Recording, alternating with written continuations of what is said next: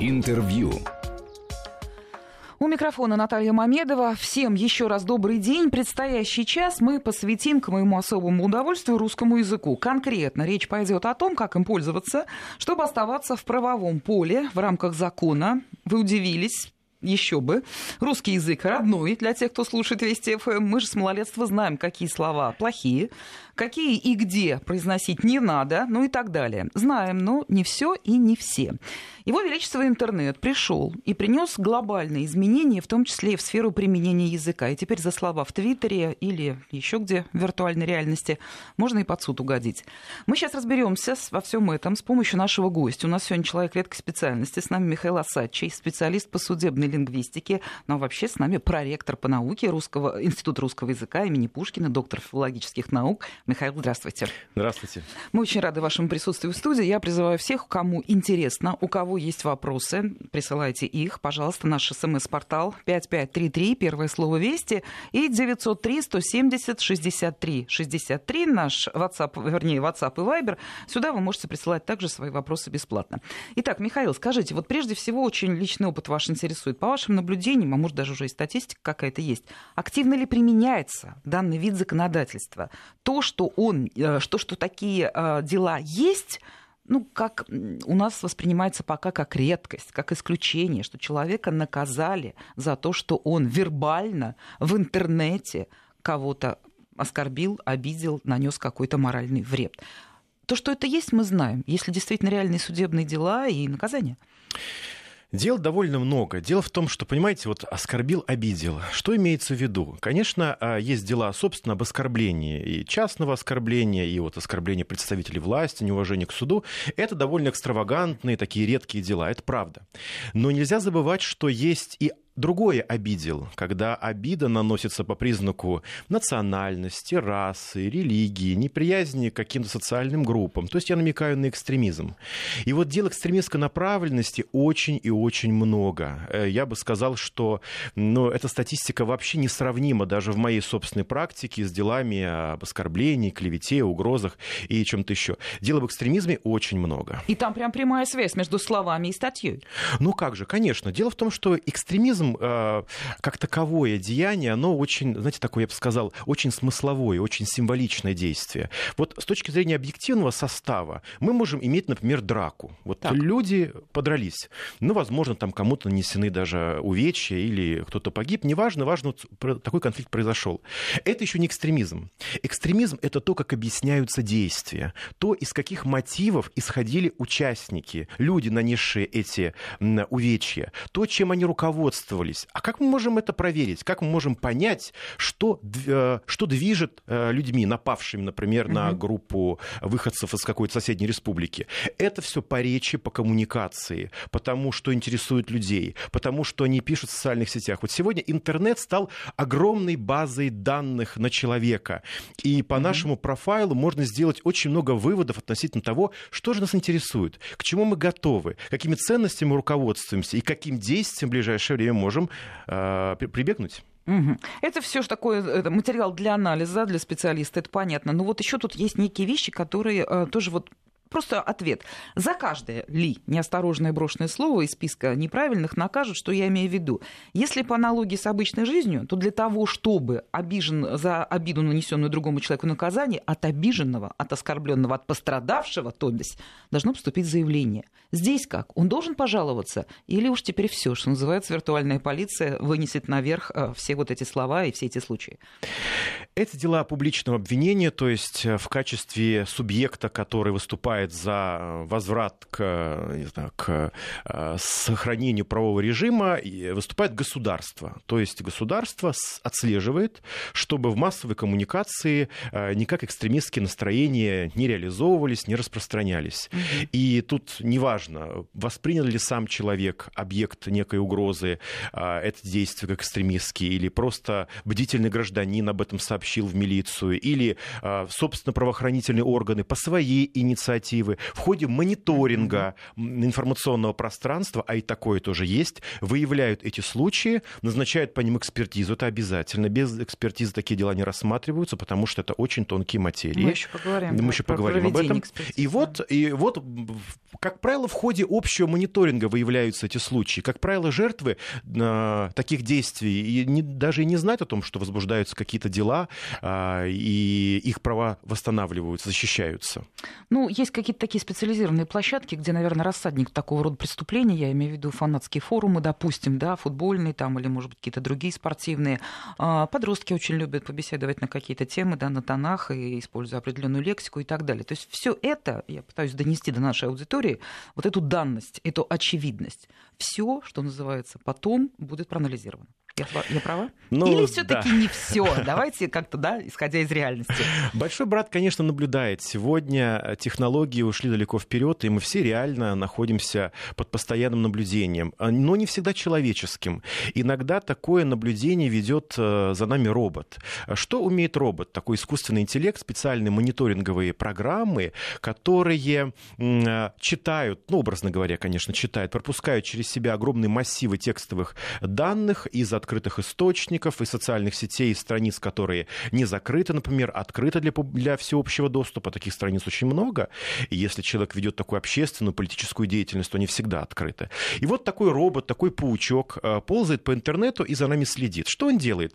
Он на основании, на основе там, особых механизмов, заложенных в него, выявляет фрагменты, которые, как ему кажется, содержат признаки чего-то. Ну, признаки, например, агрессии в отношении человека по национальному признаку, религиозному признаку. Вы Он очень выявляет- аккуратно выражаетесь. В данном случае, наверное, может быть, есть смысл какие-то примеры привести. Если кто-то, мягко скажем, шутит по поводу цвета кожи. Или там, я не знаю, формы черепа. Ну, конечно. Когда, Да? например, слово обезьяна возникает не в контексте посещения зоопарка, а в каком-то, например, в контексте обсуждения а, матча футбольного. м, время которого играли игроки с э, цветом кожи темным, например. Вот, вот такие вот вещи. В программу, в принципе, сегодня это все заложено, может быть. Искусственный интеллект очень умный сегодня у нас. И он может такие контексты выявлять. А дальше уже живой эксперт, человек, а, смотрит, действительно ли здесь имелось в виду то, что машина подумала, или здесь все-таки обсуждение каких-то зоологических проблем. Машина просто помощник, да? Да, Она машина никаких помощник. решений не принимает, она предлагает посмотреть, разберитесь, что здесь. А вот насчет разберитесь, великий русский язык, да, он, много- он очень такой, да, богатый. Ну, А, конечно, и вот- машинка может отреагировать на слово Конечно, чурка. Да, Например, в конце чурка концов, как машина слово. понимает разницу, какая коннотация, да, козел и обезьяна, животное и животное. Да. Почему одно обидно, а другое статья? Или слово кавказец. Оно может совершенно быть не обидным, как говорят там кубанец, кавказец, сибиряк. Это вообще нормальное слово. Но в другом контексте кавказец это уже ну, такая вот номинация обидная, а уже, являя, уже является признаком того, что есть какой-то националистический подтекст. Вот по поводу контекста, это был мой следующий вопрос. Как-то ловите на лету. Контекст имеет значение, когда уже начинается экспертиза, разбирательство, и та же самая пресловутая обезьяна, в том самом случае, которых действительно очень много бывает, может быть общий контекст и вообще весь текст, ну, что называется, снижает уровень обиды или, может, даже ее там не находит.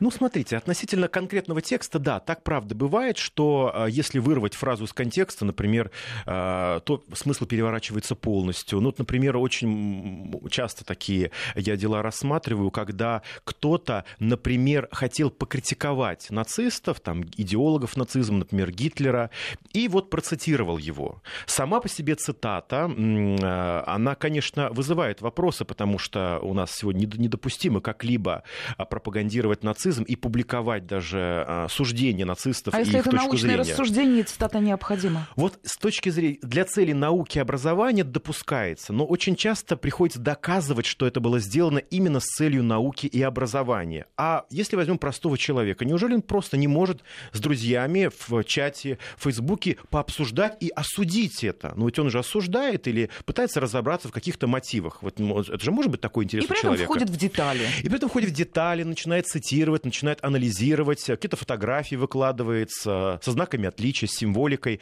То есть цель у всего этого не призвать к к нацизму, не а, призвать к его какой-то реинкарнации, конечно. Это вы потом в последнем слове, это я обращаюсь к такому условному да, герою этой публикации, расскажете суду. Получается, что вот за такие вещи можно, что называется, быть наказанным? Я бы, да, рекомендовал быть очень-очень осторожными, когда вы такие темы затрагиваете, когда вы э, прибегаете к цитатам или еще к чему-то. Это очень важно. Другая важная тема, которая касается абсолютно всех, нацизм — это сфера интересов далеко не каждого, а вот то, о чем я сейчас скажу, это касается каждого.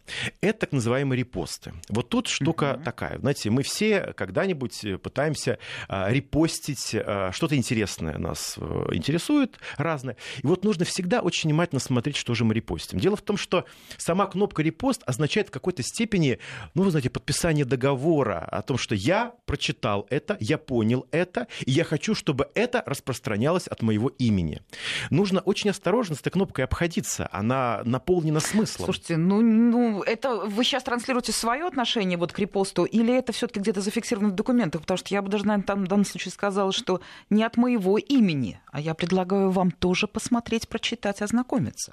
Вот такое а, Вы отношение... приписываете? Не авторство, а именно распространение с какой-либо целью. Если вы сделали репост без всяких комментариев, то очень высока вероятность, что данный репост будет рассмотрен в, в негативном для вас аспекте. Поэтому я рекомендую, когда вы делаете репост какого-то заведомо конфликтного материала, а, содержащего оценки людей или критику кого-то, обязательно выражайте свое отношение в комментарии к репосту.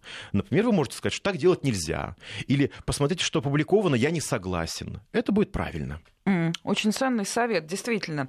Михаил, скажите, а вот вы в данном случае э, эксперт, вас же тоже, наверное, после того, как вы выносите свое мнение, свое определение, начинают критиковать, потому что, ну, это же, да, очень такая тонкая грань между вашим мнением, общим мнением, профессиональным, ну, ну тут всего полно, смыслов много. Каждый носитель языка, я с этого начала, у нас русский родной, считает, что он тоже разбирается в словах, и он может подвергнуть и сомнению ваши выводы, а то и вообще угрожать. Вот такое бывает? К сожалению, довольно часто. Видите, э, конечно, моя профессия — это мое счастье, я люблю свою профессию, но вот у нее есть такая особенность, понимаете, все действительно считают себя специалистами в области русского языка, и не только а, судьи и адвокаты, которые действительно очень хорошо часто разбираются в вопросах языка, это профессиональные пользователи языка, но и, в общем, люди далекие от речевой коммуникации, от профессионального владения речью даже, все а, вступают в дискуссию, все высказывают свое мнение, не всегда, конечно, основанное на каких-то реально разумных научных э, доводах. Вот э, э, это не касается обычно других видов экспертиз, медицинской, там, ни баллистической, ни Совсем технической. другое дело, да. Да, тут эксперт высказал мнение, и все говорят, ну что ж, он эксперт, ему виднее. А вот с лингвистом все, все иначе, нас, знаете, разбирают по косточкам, это бывает довольно болезненно. А вот, нет, подождите, Михаил, все-таки ответ, на мой взгляд, такой неполный. А, вы опираетесь на какие-то, ну, на свои знания, да, давая определение тому или иному тексту, там, неважно, какой-то фразеологии и так далее. А, и ваше слово последнее, если вы привлечены в качестве эксперта, или будет перепроверка, будет еще представители других э, лингвистических каких-то специализаций и так далее. Вот вы лично можете решить вопрос, да, это экстремизм или нет. Ну, понятно, что слово за судом, но как бы экспертное мнение главное все, вы. Ну, смотрите, экспертиза ведь не имеет заведомо установленной силы. Иными словами, а, экспертизу всегда еще и оценивают с точки зрения ага, объективности. То есть есть еще кто-то, кто ну, потом... Ну, ага. суд, конечно, оценивает. Суд, например, может заподозрить эксперта в необъективности, имея на то какие-то основания. Суд, прочитав заключение, может сказать, вы знаете, оно мне кажется непонятным, очень странным, и я хочу эксперта услышать, задать ему вопросы. И услышав эксперта, он, ну, суд же это человек разумный, опытный, с высшим образованием, он может разобраться в том, вот человек вообще владеет темой, это ли какой-то новичок, плохо подготовленный, не умеющий сказать трех слов. Такое тоже бывает. И тогда судья говорит, нет, знаете, этой экспертизе не доверяю, назначаю еще одну повторную экспертизу или дополнительную. Например, э, нужно еще один вопрос задать. Угу.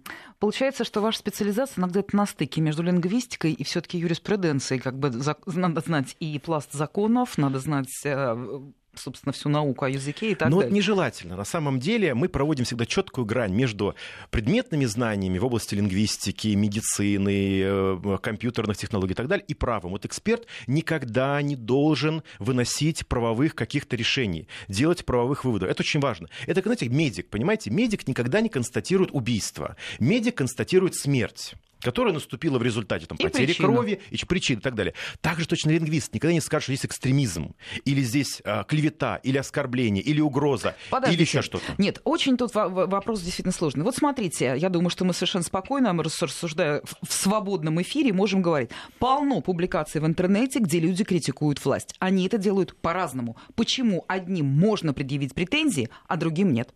Потому что критика разная, потому что вот сама по себе власть как таковая, как институт, она, конечно, не является социальной группой. Но, понимаете, в моей практике были случаи, например, такие, когда мне поступали листовки с призывами забрасывать квартиры чиновников и судей коктейлями Молотова. А вот это уже экстремизм, это даже я знаю. Ну, конечно, конечно. Критика критики рознь. Вот есть критика, а есть вот такая вот, ну, агрессия прямая. Это разные вещи.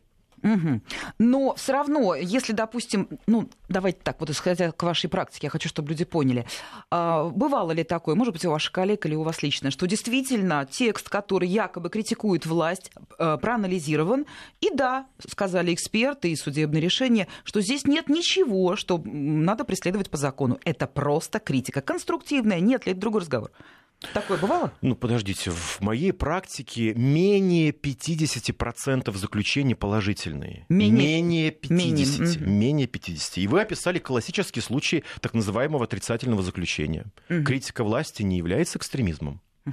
Вот тут пишут наши слушатели, а вы дайте точное понятие экстремизм. Ну, послушайте, во-первых, э, эти вещи зафиксированы да, в специальной литературе, а в данном случае э, Михаил пытается объяснить, что если вы человека обидели просто... По ну, личным по причинам. личным причинам, это одна история. Да. А вот если вы э, обидели его по причинам... Принадлежности к группе. Вот спасибо, что вы мне помогаете. Надо найти слова, да, чтобы вот совсем просто Да, было да, да, понятно. Вот вы знаете, мне кажется, какая аналогия нам поможет, чтобы было понятно всем. Вопросов очень много, я потом обязательно буду задавать. Смотрите, существует эм, медицинская тайна, да? А, с одной стороны, если вы что-то такое написали и ненароком выдали какой-то медицинский секрет, это одна история.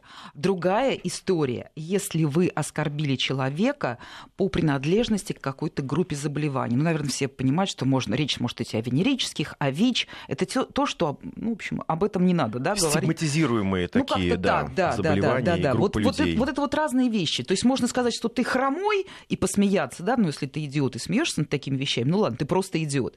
А если ты вот рассуждаешь по поводу того, что у человека спит и далее и так далее, еще и открываешь его медицинские э, данные, то тогда статья. Ну да, когда, например, а, рассуждают о том, что, э, и, к сожалению, такие случаи не такие уж редкие, это ужасно, конечно. Например, э, в моей, моей практике было, было дело, когда человек на полном серьезе размышлял о том, что всех сумасшедших людей нужно ну, поражать в правах, сажать в какие-то заведения, не лечить, а лучше даже их уничтожать и избавляться от них, потому что это такое, знаете, ошибка природы, они мешают развиваться цивилизации. Ну, такое тоже бывает, знаете. И к большому моему удивлению, у таких людей есть и последователи, и сочувствующие. А если вот эти все слова, и причем явно тянущие на экстремизм, а, произнесены в публичном общении двух э, хорошо знакомых, двух близких людей, они так разговаривают. Правда, эту беседу видят и слышат многие другие, но они не хотели обидеть друг друга раз, они претензий друг к другу не имеют два. Почему в это может вмешаться суд? Вмешается он в это только тогда, когда эти двое понимали, что разговаривая, они э, работают на большую публику, как мы с вами, например. Вот мы тоже разговариваем Да, друг с понимаем. другом очень хорошо. Кажется, милая такая частная беседа. Мы могли бы с вами встретиться также, говорить за чашкой кофе в ресторане. Но все-таки сейчас мы говорим, а, понимая, что нас слышит очень много людей. И вот если такое понимание было, э, если люди осознавали это, то возникает уже умысел на публичность. В таком случае совершенно другая ситуация. Какая сложная работа, а? Она вредная. То есть делаешь один вывод, и тут сразу, вот что называется, другие какие-то моменты, нюансы, и очень трудно дать э, финальный вывод. Вот смотрите, Михаил, а, познакомьте нас, если это возможно, если это не профессиональный секрет, с некой механикой. Да? Как это бывает? Ну вот, допустим, вас привлекают в качестве эксперта, вам предлагается для анализа текст. И более ничего, только текст. Вы знаете что-нибудь о личности автора текста? По-разному. Иногда нам такую информацию дают, иногда не дают, и мы не имеем права чаще всего э, настаивать на том, чтобы нам э, эту информацию раскрыли. Но за А она исключением... бывает нужна? Бывает нужна. Знаете, знаете, вот есть случаи, когда она очевидно нужна, когда я Например? точно понимаю, что здесь мне нужны дополнительные данные. Например, публикация пользователя социальной сети. Вот мне приносит просто какой-то отрывок, один пост. Говорят, это пользователь социальной сети, например, какой-то там, ну, неважно, какой сейчас сети, угу. вот такого-то числа он опубликовал. Я говорю, минуточку, подождите. Ну, там же страница целая, он же много чего публиковал, он же угу. пользователь не с, не с вчерашнего дня. Говорит, ну да, конечно, большая страница. Говорит, так вот принесите мне ее всю, пожалуйста. Все видео, все аудио все посты за ближайшее время, все обсуждения. Я хочу понимать языковую личность. Я хочу понимать, это случайное высказывание, это э, сгоряча он так сказал, или это целенаправленная, осознанная деятельность. И человек реализует свои какие-то установки ценностные. Это разные вещи. Как правило, вы получаете дополнительные тексты, информацию? Да. То есть это, это нормально, и действительно все заинтересованы в ну, выводе потому что, потому что, ну как, все же понимают, что в суде нужно будет доказывать прямой умысел. Это обязательно. Экстремистские деяния совершаются только с прямым умыслом. То есть человек точно понимал, что он делает, и хотел этих последствий наступления. А, и, но и в анализ, без анализа личности невозможно прямой умысел никак охарактеризовать, это понимают прекрасно. Поэтому, чтобы дело не развалилось в суде, нужно, чтобы эксперт точно отработал эту тему. Возраст автора текста имеет значение? Ну, для права нет, но с точки зрения наблюдений, вот если, которым могу поделиться, сегодня э, экстремист молодеет. Угу. Сегодня совсем молодые граждане получают доступ к интернету, к социальным сетям. Но поскольку разума совсем еще мало, то, будучи натурами увлекающимися и эмоциональными, то есть всего, если раньше мы говорили, что это студенческая среда, сегодня мы говорим уже о старших школьниках. А старшие школьники, ну, по вашим ощущениям, понимают, что есть ответственность по закону за некоторые рассуждения и публикации? По за... Что ответственность по закону есть, наверное, нет, они статьи этих не знают, вот, но вот что это плохо, вопрос. но что это не... плохо понимают, ну, знаете, конечно. плохо, хорошо, плохо, это немножко другой разговор. То есть а, многие не понимают, что существует целое законодательство, которое регулирует подобные публикации, подобные публичные э, выражения, обращения, заявления и так далее. Ну, вот. или, ну или так, в целом понимают, говорят, ну я-то что-нибудь другое имел в виду. Ну я, а, ну, я, ну, я да, ну понятно, да. понятно, да. А, ну вот мы сейчас завершаем первую часть нашего разговора. Я напомню, что на студии Михаил Асачи, проректор по науке Института русского языка имени Пушкина, специалист по судебной лингвистике. А, ваши вопросы обязательно будем приводить во второй части разговора. 5533, первое слово «Вести», пожалуйста, присылайте. Продолжаем разговор. Он получается очень интересно. Многие присылают слова благодарности, спасибо и даже просят сделать регулярным такие передачи, потому что действительно, может быть, мы, а, многие даже впервые получают разъяснение о том, как высказываться в интернете, ну, публичном пространстве, в каких выражениях, да, и надо очень серьезно думать, какую тему ты комментируешь. С нами Михаил Асачи, проректор по науке Института русского языка имени Пушкина, доктор филологических наук, специалист по судебной лингвистике. В первой части наш эксперт нам сообщил о том, что такие дела рассматриваются и что вся деятельность э, вербальная в интернете изучается. Вы, Михаил, сказали о репостах, помимо оригинальных определенных текстах и об ответственности в случае, если речь в высказывании экстремистского содержания, экстремистского толка, приходит вопрос от слушателей. А лайки?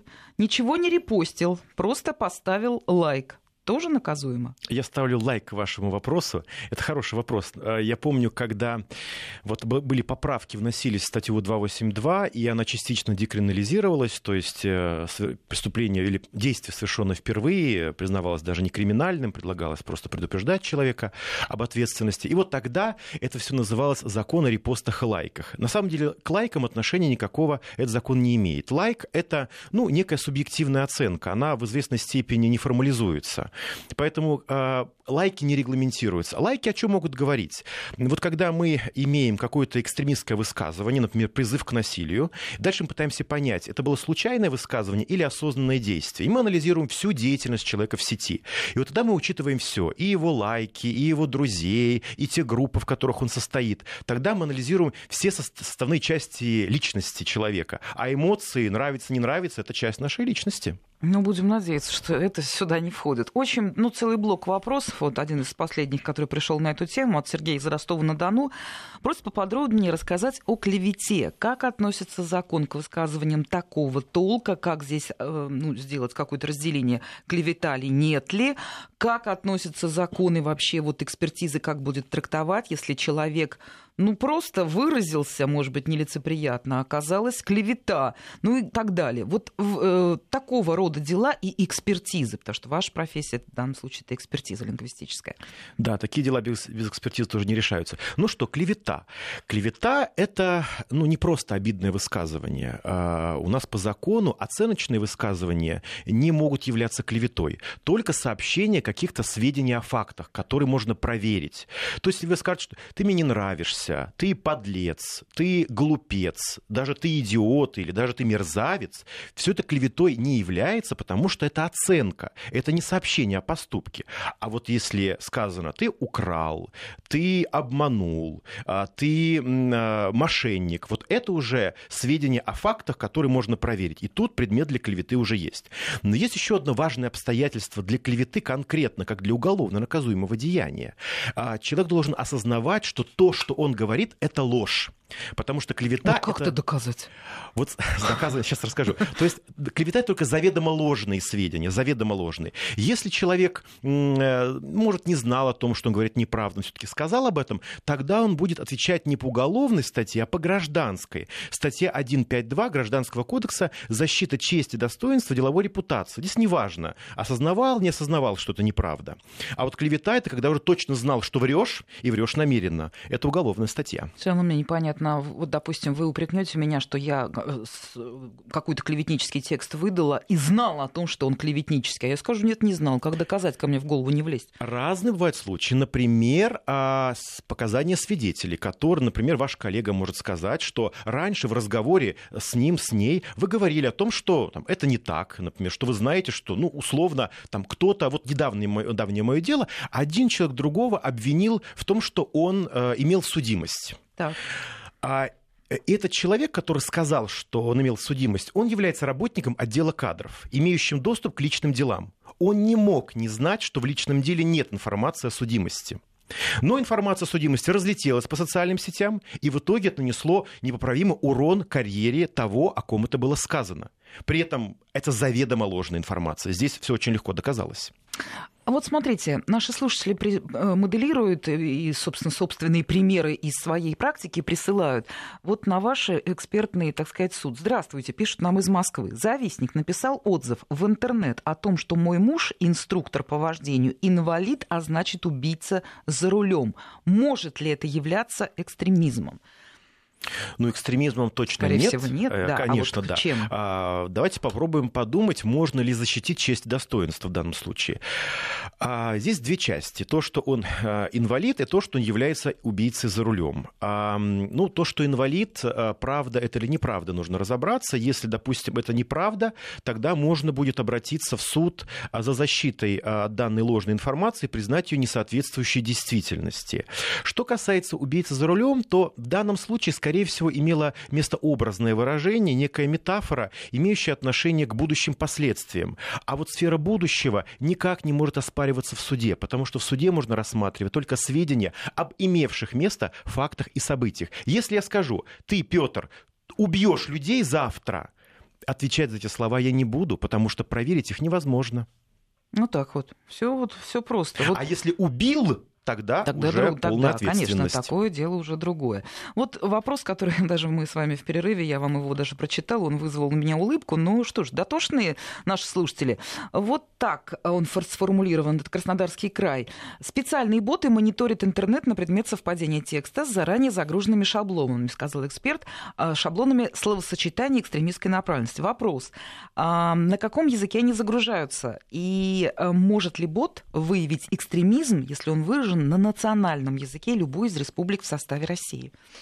Хороший вопрос. Сегодня как раз формируется такой корпус и э, разрабатываются боты, которые могут читать тексты не только а, на языках э, народов России, но и на иностранных языках, на арабском, а, на э, других языках, ну, в общем, угу. многих языках. Это такая большая проблема, которая давно назревала в силу того, что информационное пространство ну, не изолированное в России, и одновременно в нашей информационной сети присутствует множество текстов на многих языках, и они, влияют друг на друга, понимаются людьми, растет число многоязычных людей, билингвальных, трилингвальных людей, и это нужно учитывать. Судебная система это учитывает. И сегодня готовятся эксперты, владеющие сразу несколькими языками. То есть эта работа пока еще, что называется, в процессе Ну ведется. вот это самая такая острая сейчас задача.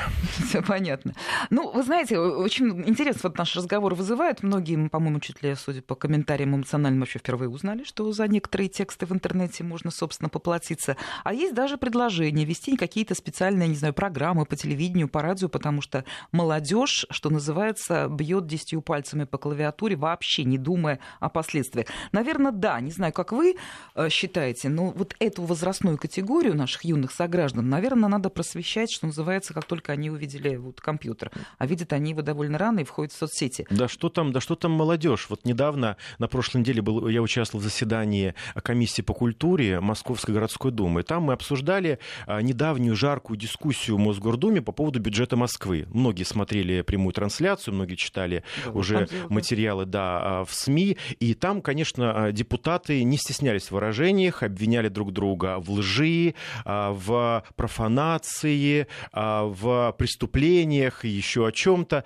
говорили. И вот мне пришлось рассказывать парламентариям, людям очень образованным и опытным, что за эти слова тоже можно ответить. И Нет, подождите, Михаил, вы же говорите о том, что вот в интернете, да, от, э, те дискуссии жаркие, мягко скажем, которые вы слышали, они происходили в реале. Все равно... А нет никакой разницы. Давно уже нет никакой границы между интернетом и не интернетом. Интернет — это обычная, нормальная жизнь. Мы в интернете давно уже ведем себя так же, как ведем себя э, о- оффлайн. Мы покупаем э, билеты, мы э, платим налоги в интернете. Мы, мы, мы все делаем в интернете сегодня. И ну и что? Там такая же ответственность, как и в обычной жизни.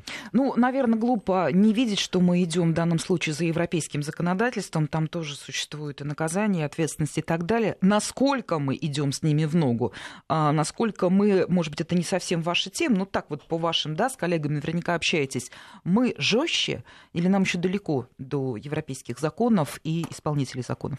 Вы знаете, во многих случаях мы оказываемся а, не то чтобы мягче, но отстающими. Вот, например, очень активно обсуждались законы об иностранных агентах Да, а, да. и так далее, но мы здесь оказались, э, наверное, э, из э, стран европейских чуть ли не последней страной, которая и вслед за США тоже такой закон разработали и стали применять. То есть есть сферы, которые воспринимаются нашим сообществом как жесткие, острые, а, антилиберальные, но которые, в общем, являются м, не новацией. Другое дело, как эти нормы применяются. Другое дело, как их интерпретируют а, правоприменители. Вот это вот отдельная тема. Ну, вы, например, сказали в самом начале нашего разговора, что статья за экстремизм, она есть, и вот тут-то как раз а, нужно очень серьезно думать, какие высказывания ты делаешь публичными. А если, можно ли говорить, что это экстремизм или какой-то другой вариант нарушения законов, если человек оскорбляет флаг страны, не знаю, там, гимн страны, какие-то другие государственные символы и так далее. А, Ну, что-то такое пишет, может быть, псевдохудожественно с его точки зрения автора.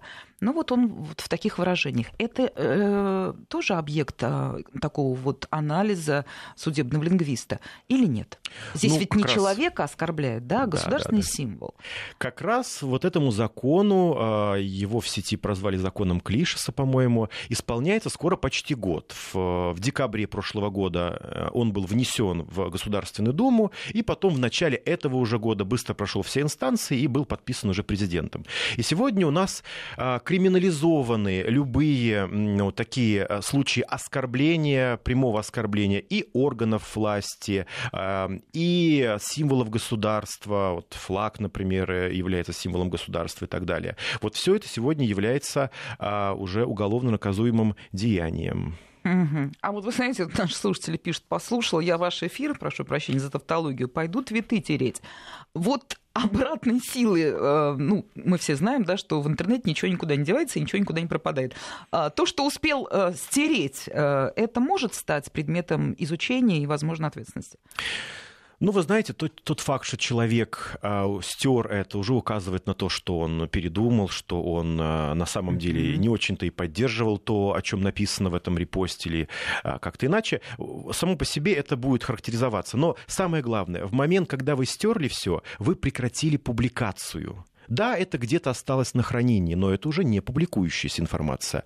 А не публичные действия экстремизм быть не могут. Вот. Очень хорошо. Идите и уберите все то, что может подпасть под статью экстремизм. А, вот смотрите, тут, конечно, люди уже увлекаются нашим разговором и моделируют такие ситуации, но тем не менее. А, пишет нам Алекс, будет ли нарушением закона высказывание на митинге, и такой текст предложит, я не призываю к расправе с мэром города, разорившим наш город. То есть, понимаете, человек, конечно, да? Конечно, конечно. Частица не как бы отменяет ответственность. Отменяет ли?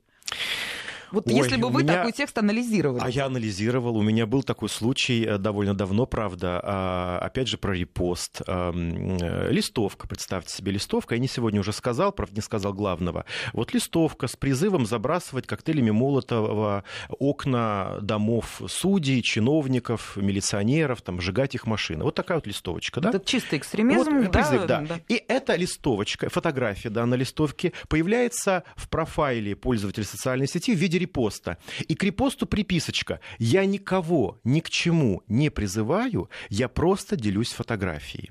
Что вот это данное означает явление, данное явление является, ну, такой, знаете, я назвал автореабилитация, когда я сам себя пытаюсь реабилитировать, но автореабилитация ложная абсолютно, потому что совершенно очевидно из условий коммуникации, что он что как бы сама эта фраза не отменяет его истинного намерения, и это намерение э, точно угадывается из условий коммуникации. Во-первых, это не просто фотографии, которые можно делиться. Во-вторых, сам факт, что он говорит, я ни к, чему ни, ни, ни к чему не призываю, уже означает, что он осознавал, что здесь есть призыв, и призыв довольно опасный и враждебный, тем не менее, несмотря на это, разместил его.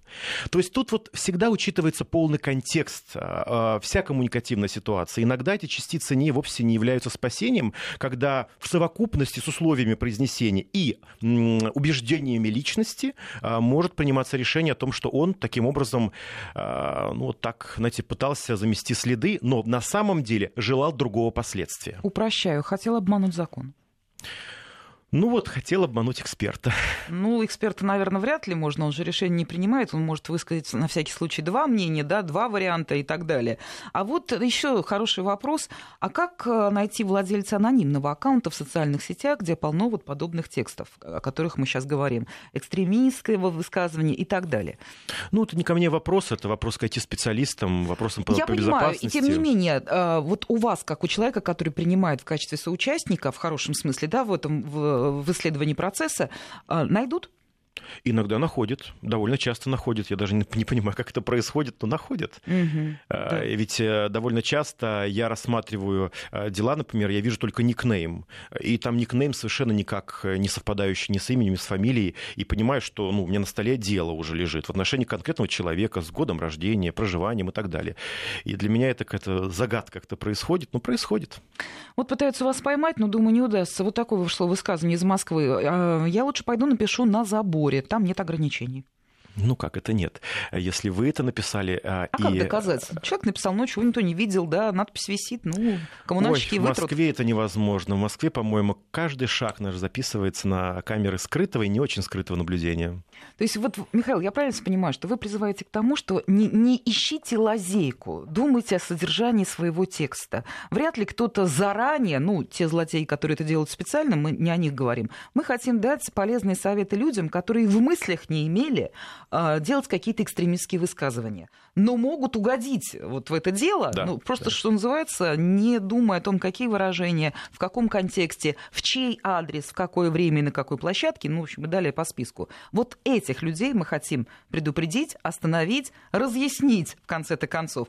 Я напомню нашим слушателям, просто повторяют вопросы, многие, наверное, не сначала слушают, что если привлечь, а эксперт потребует этого, полный текст высказывания, то те, кто, ну, по недомыслию или по глупости написали какое-то одно предложение, скорее всего, получат объяснение, как минимум эксперта, что это сделано не со зла. Правильно? Да, и умысла никакого не будет установлено. Слово «умысел» здесь очень важно. Ключевое, прямой прямой умысел. Да, если вы реально этого не хотели, это будет видно по вашей странице. Ну, например, там всегда появлялись только котики и связанные носочки, и вдруг какая-то цитата Гитлера. Ну, понятно, что случайно произошло, понятно, что вы этого не желали.